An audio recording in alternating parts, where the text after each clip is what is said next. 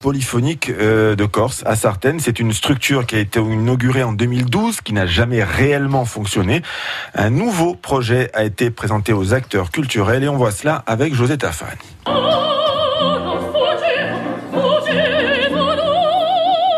Julia Knecht, soprano, a enfin fait résonner l'auditorium. Sept ans que le centre d'art polyphonique de Sartène attendait. Inauguré en 2012, cette structure n'a jamais vraiment fonctionné entre problèmes de gouvernance et malfaçon. Paul Kilikini, maire de Sartène. Ça fait euh, huit ans, on a inauguré ça en grande pompe avec le président Jacob et le président Bouquin.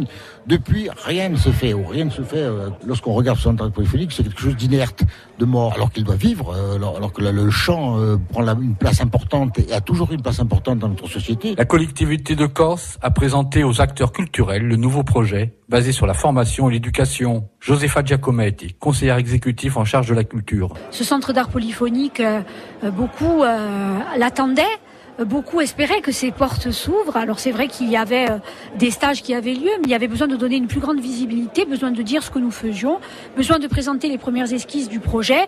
Et c'est vrai que nous voulons, par la voie d'appel à projet aussi, euh, inciter les associations qui œuvrent déjà depuis longtemps sur le territoire, les inclure et ne pas ne pas tout internaliser au centre. Le centre, il a vocation à initier, accompagner et coordonner l'ensemble des acteurs culturels. Une vingtaine de dispositifs va être mis en place entre stages, animation scolaire, master classe, formation diplômante. Le centre d'art polyphonique de Sartène sera une passerelle entre amateurs et monde professionnel. Jean-Marc Jonk, directeur artistique. Nous allons pouvoir aller à la rencontre de tous les territoires. Hein. La, collectivité de Corse va irriguer ces neuf micro-régions de manière évolutive.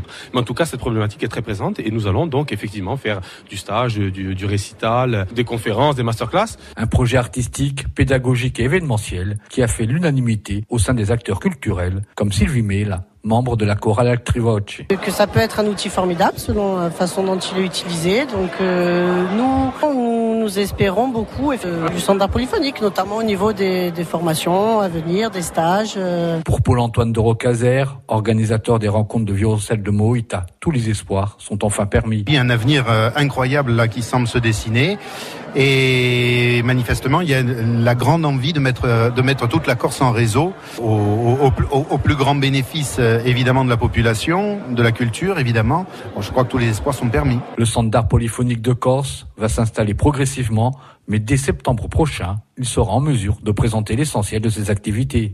Le sujet à retrouver en podcast sur notre site internet. Alors le centre d'art de certaines qui va enfin